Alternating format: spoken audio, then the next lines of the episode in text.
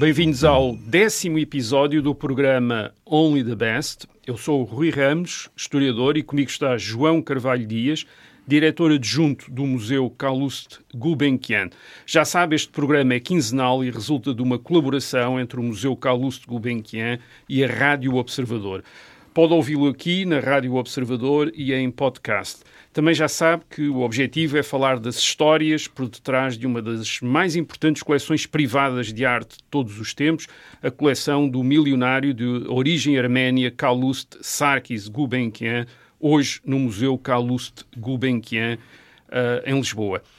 Um, vamos no décimo episódio e até agora temos andado com Gulbenkian por um mundo que eu diria bastante clássico, isto é, à volta do Mediterrâneo, do Médio Oriente, da Ásia Central, de onde vêm antiguidades egípcias e tapetes persas, também da Europa do Sul, de onde vêm as paisagens da Veneza de Francesco Guardi, e depois, claro, da França, com o mobiliário, a pintura e a orivesaria dos séculos XVIII e XIX, e o norte da Europa, com tapeçarias, manuscritos, iluminados, pintura, etc.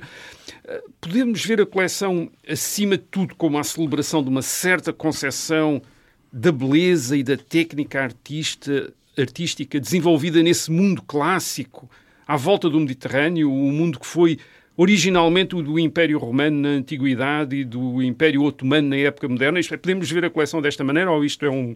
ou, ou talvez não? Um, existe efetivamente um gosto uh, que podemos associar à ideia de belo absoluto. Uh, com base uh, numa espécie de matriz clássica que, que agradou uh, sebejamente a Gulbenkian. Uh, e essa matriz clássica, como sabemos, é oriunda do mundo mediterrâneo. mediterrâneo. no entanto, esse classicismo um, considero que é um, um extraordinário fenómeno de, de fusão uhum. cultural que não se circunscreve à bacia do Mediterrâneo que se estende a uma geografia distante, que inclui continentes europeu, africano e asiático. Uh, julgo que a coleção reflete esses elementos de fusão. Uhum. Uh, com origens muito longínquas, uh, criando múltiplas camadas de interpretação. Por isso, ah, nós detectamos elementos chineses num jarro de jade branco de Samarcanda, por exemplo, na coleção Gulbenkian, Ásia Central, do século XV uh, ou verificamos como os álbuns de botânica europeus influenciaram a representação floral nos tapetes da Índia Mogol, não necessariamente reproduzindo as plantas tal como eles estão nos, nos, uh, nos álbuns, mas a forma como as plantas estão representadas. Ah, Por isso, num dos tapetes, nós, eles estão todos virados de uma determinada maneira um, e não, uh, não respeitam esta questão que o tapete geralmente respeita, que tem, uh, visto de um lado ou do outro, há, há uma espécie de uh, homogeneidade do desenho. Hum. Eles estão como se estivessem plasmados de um álbum, de um álbum mas estão de, efetivamente botânico, botânico em tapete. E isso é muito interessante. Uh, e isto, uh, de alguma forma, traz-nos muitas camadas de interpretação. Uhum. Uh, essa ideia que o, do mundo mediterrâneo como um, um mundo fechado Uh, o é. tal mar uh, uh, que, que, que, de alguma forma banha, nosso, mar, mar nosso e tudo isso, ele é muito mais vasto. Porque ele, ele, aliás, ele sempre foi aberto. Sim, nós, sempre foi aberto nós, e foi sempre um meio de comunicação. Um meio de comunicação e que trouxe o Oriente ao Ocidente e o Ocidente ao Oriente. E nós percebemos isso não só ao nível cultural, mas como também ao nível da, da própria, das próprias religiões. Portanto, das... Quando, quando Gulbenkian, mesmo quando se circunscreve à, hum. ao mundo mediterrâneo, já está de facto a contactar com outros mundos. Exatamente, para eu, além. Eu, exatamente, exatamente. Portanto, e, e julgo que também a própria esfera de influência uh, que, que, gerada por este mundo é, é, não é só receptor, ela também emana. emana e, portanto, de alguma forma, há sempre aqui um, um, processo de fusão. E eu acho que isso é muito e, interessante e na isso, cultura. claro, ainda era mais verdade no tempo de Gulbenkian, no tempo da sua vida, no fim do século XIX, princípio do século XX, quando este mundo europeu, ou próximo da Europa, uh, ah, um, no tempo em que ele nasceu e depois durante a sua vida, integrava, através da dominação imperial ou de relações comerciais, muitos outros mundos. Em 1900, quando Gulbenkian tinha 31 anos, havia grandes impérios ultramarinos europeus, como o Império Britânico, na África e na Ásia, o Império Francês, o Império Holandês, na atual Indonésia, e, claro, o Império Português. Será que podemos dizer que podemos ver Gulbenkian, de certo modo, como um habitante deste mundo imperial e multicultural, como se, aliás, ele era cidadão britânico e, e era sua, uma das suas principais ocupações era precisamente esta intermediação no, no, no, recurso ao petróleo do Médio Oriente, que desde cedo interessou uh, a Europa. No entanto, nas suas viagens, ele ele parece não ter saído muito do mundo, deste mundo clássico à volta do Mediterrâneo, não é? Uhum. Sim, começando pela questão do, do tempo dos impérios, esse é efetivamente o tempo de Gulbenkian. É o tempo de Gulbenkian, não, pois. É o tempo em que ele viveu. Uh, nasceu no Império Otomano, tem uma sólida matriz cultural arménia, Uh, nacionalidade britânica, é conselheiro comercial da delegação do Irão uh, em Paris, é um homem de negócios de âmbito internacional, portanto não é apenas europeu. Uh, Gulbenkian é efetivamente um homem do mundo. Uh, uh, as viagens que, que, realiza efetivamente não se circunscrevem à bacia do Mediterrâneo. bastará recordar a, a, a, viagem que, que ele reporta em 1888 pela Transcaucásia e, e que, que, reporta e registra em livro. E as outras viagens incluem a Bélgica, a Holanda, a Alemanha, a Áustria, pois. portanto, por aí fora. Portanto, é um, é um homem muito viajado. Uh, nós falámos dos impérios, relações comerciais. Ora bem, à, à, à, volta destes impérios e das suas relações uh, comerciais, uh, na Europa criou-se um gosto cosmopolita, não só por bebidas e alimentos oriundos de, destes outros mundos exó exóticos para os europeus, o chá, por exemplo, o café, mas também um gosto pela arte pela decoração, pelos estilos, na altura considerados uh, exóticos. Uh, por exemplo, no fim do século XIX, o Japão entra na moda no uh, Ocidente. Em, em, que medida é que Gulbenkian é sensível a estas artes mais distantes, digamos assim, por exemplo, a arte do Extremo Oriente. É, é, é sensível. Eram, eram objetos irresistíveis para os colecionadores pois. com as características de Gulbenkian. Um, eh, ele começa a reunir estes objetos exatamente em finais uh, do século XIX, princípio do século XX. Uh, uh, no caso da, da, porcelana chinesa, das lacas, das estampas japonesas. Pois. Portanto, são, são categorias que, que ele começa começa muito cedo a olhar uhum. para elas e, obviamente, eh, que, que têm todas as características para que ele pudesse uh, gostar uh, não só a questão do virtuosismo de execução dos pois. objetos, uh, esta ideia efetivamente de cultural, de remota, uhum. como, como os, os objetos podem viajar não só no espaço, mas também no tempo, não é? Uhum. E tornarem-se relevantes ou continuarem pois. relevantes. Isso, obviamente, tudo isso interessava a Gulbenkian e adquirir até uma relevância, uma interpretação nova, como Exatamente. parece que acontece claro. à arte japonesa. Claro. A arte japonesa no, tem um impacto na Europa no fim do século XIX, sim, sim, princípio do século XX, que torna-se, claro, aliás, até uma espécie sim. de, vemos isso em Portugal com o Venceslau Exato, Moraes, Moraes claro. que é uma espécie de, é um outro mundo, é um outro mundo, uma outra maneira de viver, a cerimónia do chá, exatamente, e que vai influenciar tudo, tudo, desde a música, a ópera, portanto, pois, a, a, a pintura, naturalmente, não é? As grandes, uh, tudo isso e obviamente que to, todo, tudo o que, uh, de alguma forma, representa uma forma sofisticada de pois, viver. Não é? Como a cerimónia do chá que é recriada, não é? Um, eh, as próprias exposições universais promovem muito esta, Também, esta, estas ideias e esta, esta forma sofisticada, digamos, de olhar para, para outros continentes. Uh, no caso da cerâmica e da porcelana chinesa, Gulbenkian adquire uh, as peças mais importantes no leilão de coleções de outros colecionadores. Uhum. Aliás, isso acontece imenso com, com, outras peças. Mas o mais interessante aqui parece-me ser o critério. Portanto, o critério não é adquirir peças por serem representativas de uma arte ou de um estilo, mas por serem belas em si, não é? Quer dizer, é esse critério da, estético, propriamente, da, da, da, peça única e muito e da beleza dessa peça. Ah, portanto, podemos dizer que esta beleza está também muito associada a uma predileção de Gulbenkian, de que já aqui falámos, e de que o, o, João Carvalho Dias já falou hoje, pelo virtuosismo artístico, uhum. por exemplo, notório no caso das porcelanas chinesas ou, ou, das caixas de lacas japonesas, uhum. não é? Exatamente. Uh, no caso da, da, porcelana chinesa, as entradas na coleção são registadas a partir de 1907, portanto, Mas... muito cedo. Uh, mas elas continuam até 47. Estamos a falar só na porcelana chinesa. Ora, em 47, o Gulbenkian já tinha 78 anos. Portanto, um, efetivamente é um longo período de vida Sim. para se dedicar apenas a um determinado tipo de objetos. Uh, e, e repare, é uma, uma, uma coleção que não é muito extensa. Mas, uh, como acontece com outras categorias na coleção, os anos 20 são fundamentais. Aquela questão de um, o, o, preço do, do petróleo ah, uh, e os lucros do petróleo estarem de alguma forma relacionados com as aquisições é algo que nós conseguimos demonstrar pois. em gráfico. Uh, e, Sim, portanto, é as disponibilidades dele, exatamente, claro. exatamente, e, e, alguém com um sentido muito muito concreto de, das suas próprias uh, possibilidades. Sim, claro. uh, nos anos 20 ele adquire magníficas peças de Celadon. o Celadon é um, tem um vidrado verde extremamente apelativo.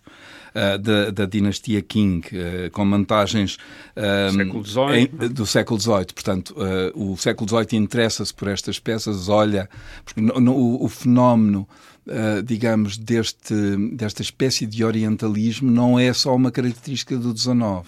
Claro, tinha anteriormente. O, o 18 tem um, uma predileção pela laca, por exemplo, que incorpora nas peças de mobiliário. E, portanto, Aliás, até podemos falar dos portugueses já desde exatamente, XVI, que, que trazem exatamente, os biombos, mobiliário indiano exatamente, também, todas essas, toda essa, essa, contadores da Índia, exatamente, com, com as madeiras uh, exóticas, exóticas exatamente. Uh, no caso da arte japonesa, uh, como, como estava a referir, são, são objetos muito requintados,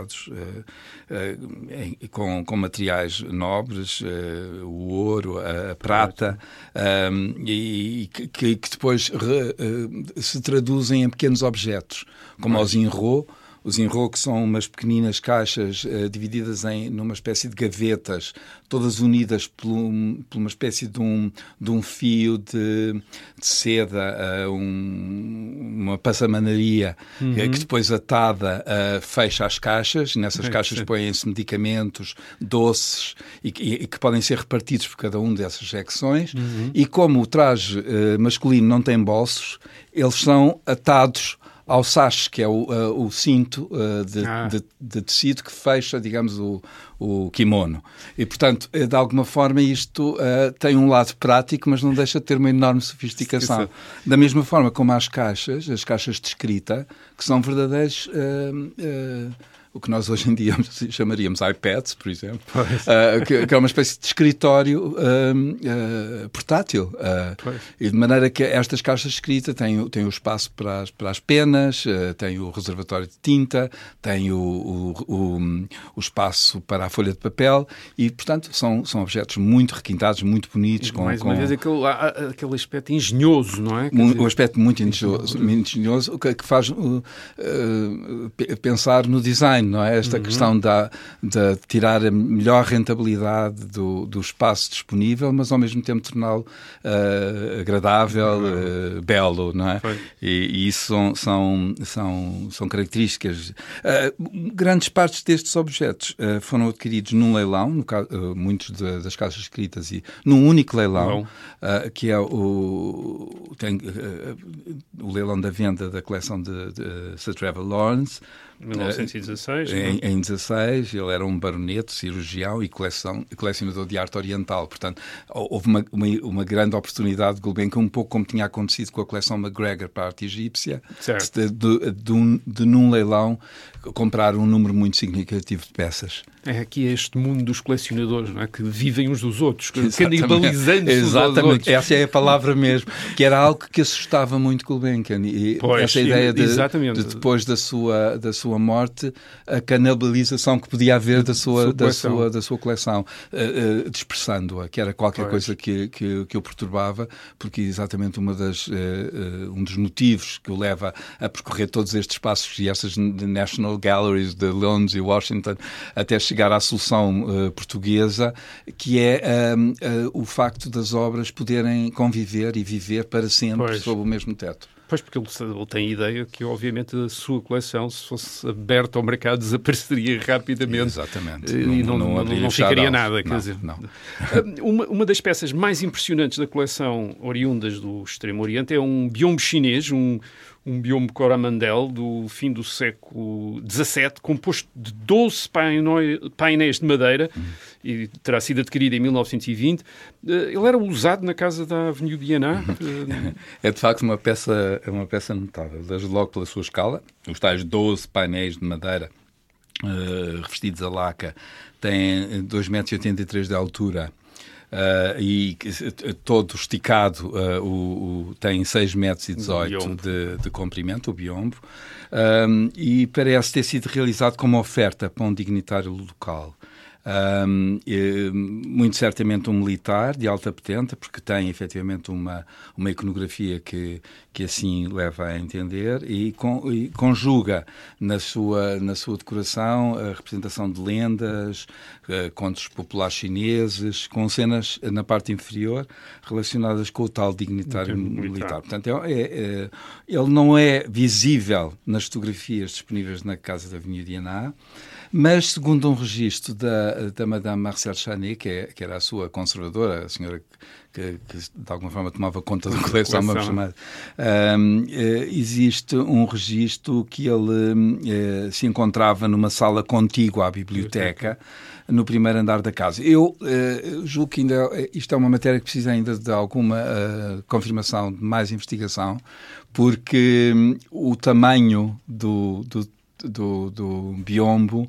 Uh, para mim causa-me algumas dúvidas esta Sobre localização. Uh, possivelmente ela estará a falar de outro biombo e não necessariamente ah, Mas também é muito estranho porque o biombo aparece na nas, nas registros de transferência da casa do Quai d'Orsay para a Avenida e, portanto, sabemos que ele estava efetivamente estava na casa. Portanto, isso não há dúvida nenhuma.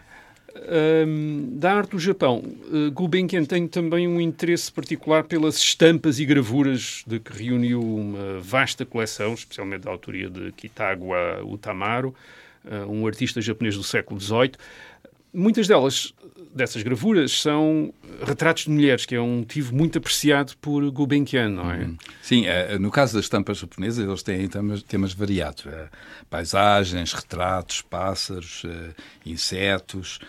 Agora, o retrato feminino está presente na coleção de estampas, oferece uma visão muito rica do cotidiano japonês da época, não só em termos de história social e, e dos próprios comportamentos, uhum. A cerimónia do chá, o convívio entre geixas, portanto, todo, toda esta, esta digamos, pano de fundo da, da, forma como, como se socializa uh, está representado nas estampas japonesas. Agora, a, a, representação da mulher é uma constante na coleção Gulbenkian. Ela está na no, pintura, nos retratos, na, pintura. portanto, na pintura, nas joias de René Lalique. Sim, sim. Porque Lalique também era um admirador das formas femininas e da, e da paisagem, portanto, de alguma forma, existe este, esta simbiose, muitas vezes, entre, este, entre os vários temas. e, obviamente, no desenho. portanto, eu acho que a, a, representação feminina está um pouco por todo lado na, na coleção. Na coleção nós falamos até agora do, do Extremo Oriente. Um, Gulbenkian, por acaso, mostrou algum interesse pela arte de outros continentes, por exemplo, da África ou da América, uhum. de antes de Cristóvão Colombo. E eu estou a referir a estes casos porque já no seu tempo havia sim. interesse por esta sim, sim, arte claro. pré-colombiana claro. ou pela arte africa, claro. africana. Aliás, o cubismo é Aliás, muito há pouco falou na, nas Demoiselle d'Avignon, é, portanto, toda essa, essa descoberta é, que Picasso faz no Museu do Lome. E, e, e ele, Gulbenkian foi sensível a esse... Não, não, não foi sensível à, à arte africana ou à arte pré-colombiana a ponto de a colecionar. colecionar não? É? claro. Portanto, no entanto, muitos desses continentes estão presentes na coleção, eh, com particular foco, obviamente, para a Europa não é? e, e a Ásia, mas a África também, porque a, a África Sim. é o continente do Egito, do Egito, Egito dos eh, faraós. Imaginamos é, o Egito no é, mundo mediterrâneo, exatamente. mas é o Norte da África. É, é, é o Norte da África. E, aliás, é, não Sudão, só o Norte da África e o Sudão, e o exatamente. Sudão. Aliás, há, há, há, toda essa, há, há inclusivamente na, na coleção, uma cabeça, uma cabeça de núbio.